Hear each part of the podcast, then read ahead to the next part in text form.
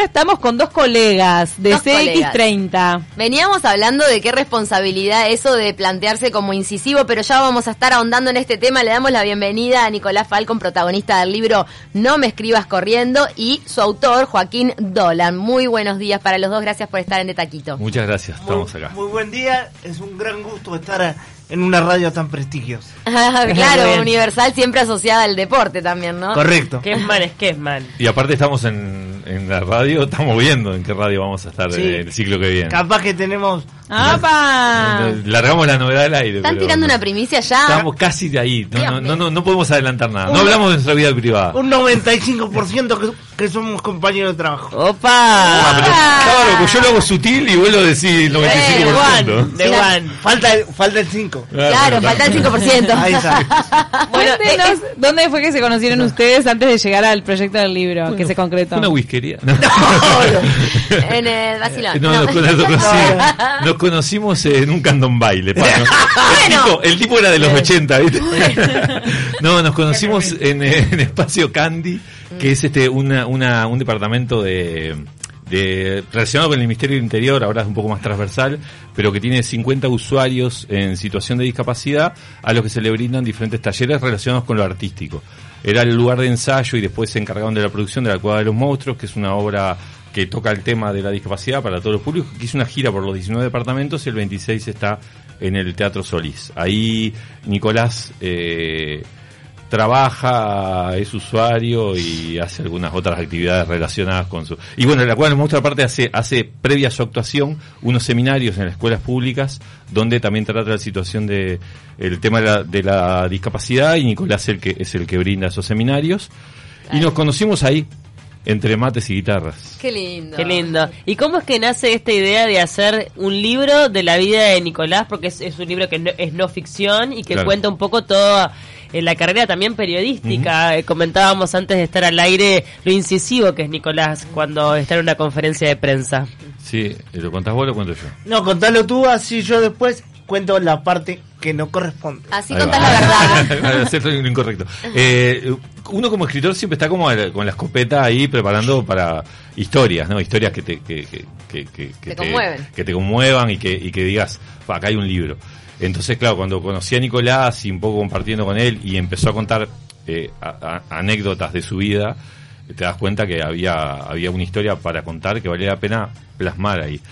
Es cierto que también presentaban unos ciertos desafíos, que, que mm, eh, a mí me había pasado un libro anterior, que era también de una persona joven y de un, de un saharaui en ese caso, que es un libro claro, que en cierta forma no tiene final, ¿no? Porque ¿por qué contarlo hasta ahí y no, y no ah, más adelante, ¿no?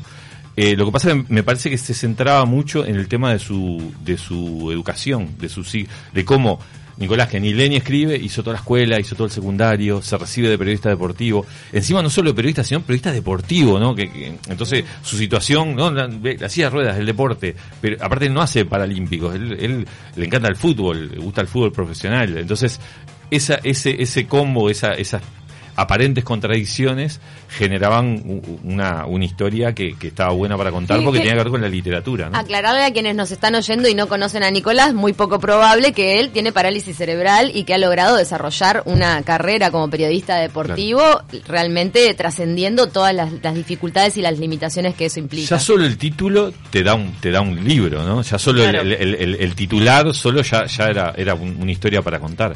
Eh, ¿Qué, eh, antes de, darle la palabra a Nico para que nos cuente su lado de la historia, ¿qué ingredientes encontraste vos como escritor, como estudioso, digamos, de, de la vida de Nicolás? ¿Qué ingredientes encontraste para explicar por qué Nico eh, se hizo camino? Claro. A mí me parece que una de las cosas eh, que me gustó era que no tiene nada que ver con la meritocracia, que es una cosa que yo detesto bastante porque genera muchas veces aferrarse a esos ejemplos y dejar afuera excepciones. Había un paralelismo, yo, yo, eh, yo soy del cerro, yo eh, padre albañil, ¿no? Y bueno, yo hice también toda la carrera, yo te cuento mi historia, digamos, y yo fui odontólogo, y ¿no? viví 18 años en España, y montón becas, y profesor de la universidad, y todo, y dice, ah, ¿cómo un tipo que salió del cerro logra no sé qué? Y yo me doy cuenta que yo en realidad era una excepción, que había mucha gente que había dejado afuera, que no era por solamente por mis méritos y por mi esfuerzo. Y me parece que Nicolás, en la situación de eh, que, que él vivía discapacidad, un poco representaba, representaba lo mismo, que no era solamente por cómo era Nicolás, porque Nicolás, cuando lo conoces y lográs, como nos pasó a nosotros, eh, luego de hacernos amigos y cómplices, dejar de ver la silla de ruedas y ver a él como tipo, me parece que tiene un- una determinada eh, valores representativos que están mucho más buenos que, el, que lo que tiene que ver con el esfuerzo, la autoayuda o la superación, que es una cosa casi secundaria a lo central que tiene él, que es que me parece que representa una cosa muy importante que nuestra sociedad se olvidó, que es que nosotros solos no servimos para nada. O sea, él no es la dependencia física por la discapacidad. Todos nosotros somos, eh, nosotros necesitamos a los otros. Entonces imagínense, so- una de ustedes solas acá hablando frente a un micrófono, sin nadie que escuche. ¿Qué es eso? Claro. Eh, no es nada. Usted, el, el- el- el fenómeno es cuando están con otros, cuando hay personas escuchando, y ahí todo vale la pena. Entonces, eso que en, en Nicolás es evidente, en realidad es como funcionamos to- todos nosotros. Y así me parece pasa con todo. Eh, como, él como periodista incisivo, me parece que hay una cosa clave en él, que es, primero, el sentido del humor que me parece importante, que en realidad va, va de la mano con otra cosa que va más arriba, que es la inteligencia. Claro. O sea, ¿por qué un, un tipo que ni lee ni escribe hace todo eso? Y porque es muy inteligente. Claro. Porque cultiva la inteligencia. Y por eso tiene el sentido del humor. Y por eso hace preguntas así. Y por eso no se ofende. Que es, yo a veces pienso, ¿por qué hace preguntas que uno puede entender? Uh, las preguntas ofenden. No, no, la pregunta él no ofende. Lo que pasa es que como él no se ofende, yo a Nicolás le, le acabo de decir una barbaridad recién afuera hablando de otra cosa que no se puede repetir al aire. Y él se mató a la risa, le Bueno, dio esa igual. no ofensa personal le da la libertad para Claro. entender que a priori no Ahora que en las a redes sociales que todo el mundo se ofende por todo, vieron Es que verdad, el tema, sí. por ejemplo, ahora con la cosa política, a la mínima que decís algo que no sé Claro, qué, la otra persona se ofende. Y vos decís, tío, pero te ofendés por todo, no te puedo decir nada. Nicolás no se ofende. Entonces eso ayuda mucho. Y a mí el insulto me motiva en redes sociales.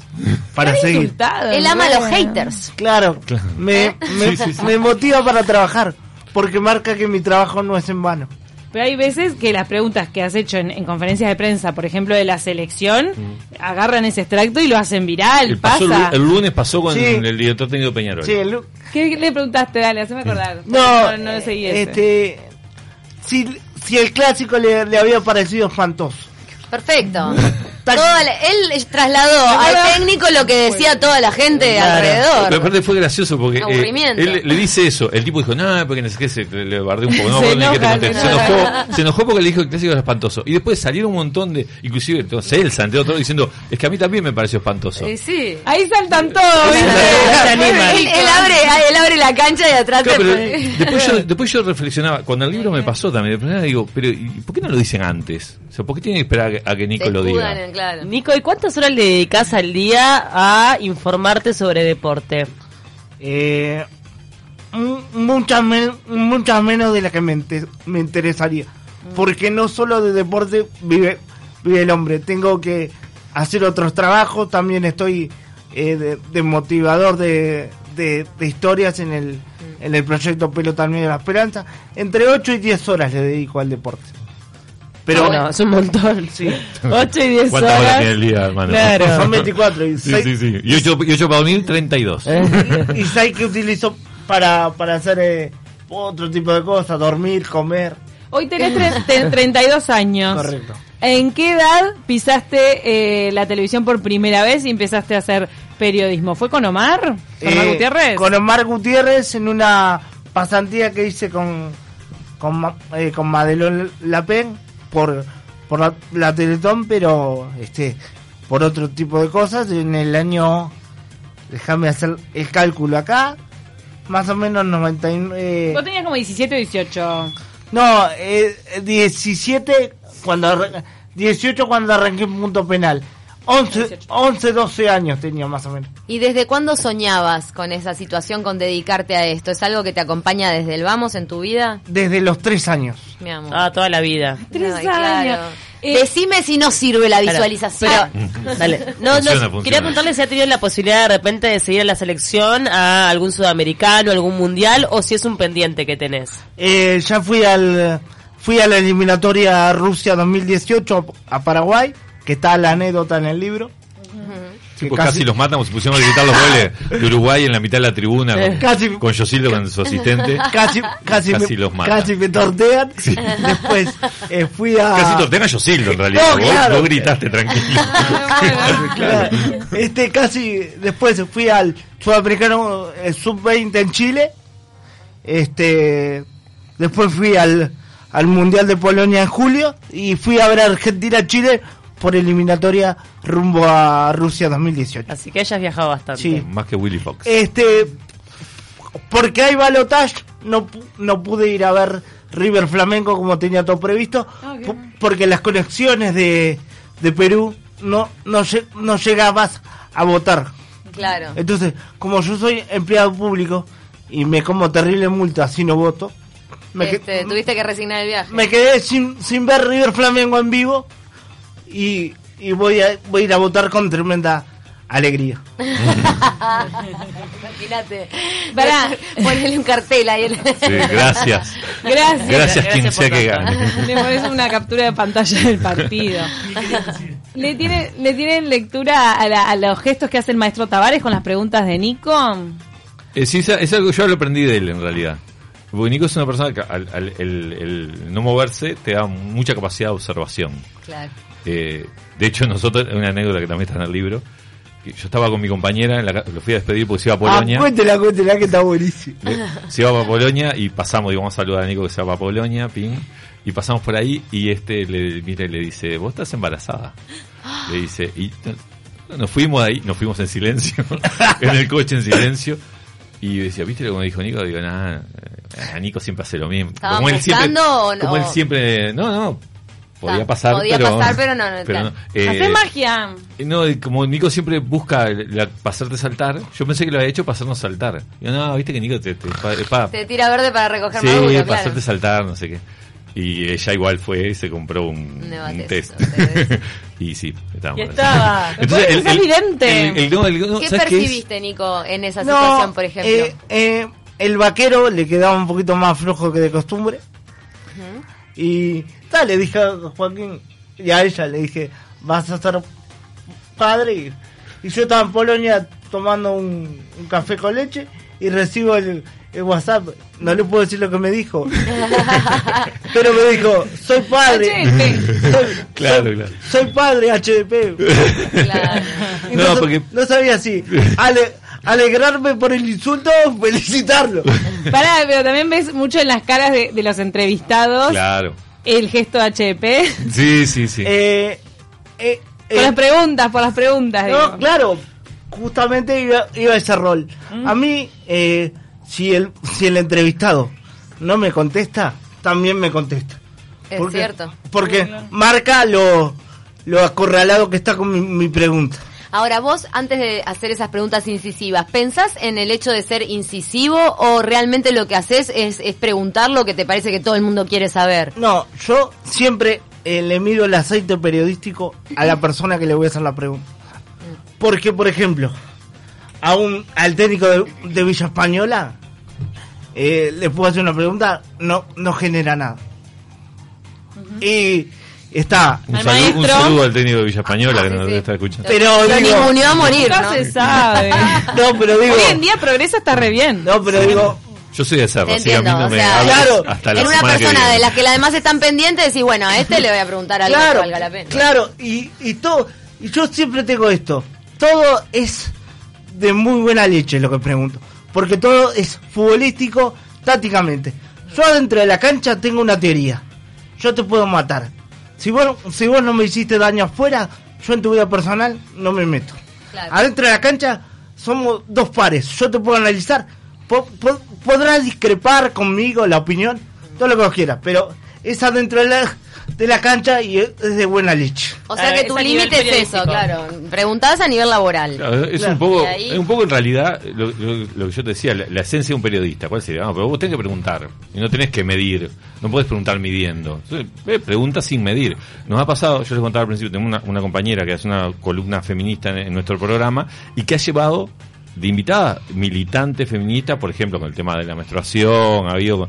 Y, y claro, nadie se animó. a- Nicolás se sentó y le digo, este, las mujeres cuando menstruan se ponen más locas que decir. Yo, yo le dije, qué horrible lo que acabas de decir. Pero y la persona y la mujer extrañamente no, lejos de ofenderse Lo interpretó lo interpretó lo empezó a- Que es lo que pasa a nivel hormonal, claro. Claro. Claro. Entonces está buenísimo porque eh, uno a veces por cuidarse no pregunta, que es un poco lo que yo a mí me da la sensación que pasa en las conferencias de prensa. Por cuidarse, por buscar entre lo correcto, que no se ofenda, a ver cómo se lo digo. Entonces, claro, Sí, sí, o que ya se asume que tiene una connotación negativa, algo que puede ser un hecho biológico, Claro. que también está explicado en este caso, por ejemplo, que no es que te, que te ponga mal en sí el hecho de menstruar, sino Claro. la exigencia social cuando vos estás Claro. en un estado hormonal distinto, ¿no? Pero Exacto. bueno, Eh, este, tenemos- está muy bueno. Al- él es como No, el perro verde que le preguntó a los sobrevivientes de los Andes cómo sabía la carne humana. Claro, Claro. ¿verdad? Pero el morbo ese estaba en y todo aparte el la, gran pregunta que, que Nicolás lo, Tuvo lo que venir dice alguien de afuera. Tuvo que venir Jesús Quintero, Claro. todos los periodistas uruguayos, Sí. nadie se animaba porque ah, te voy a ofender. Sí, sí, y bueno, sí, sí, y vino alguien y dijo, escúchame, ¿cómo es esto? Ta. Jesús Quintero le hizo la voz en off a una obra de teatro mía que se estrenó la semana pasada en España.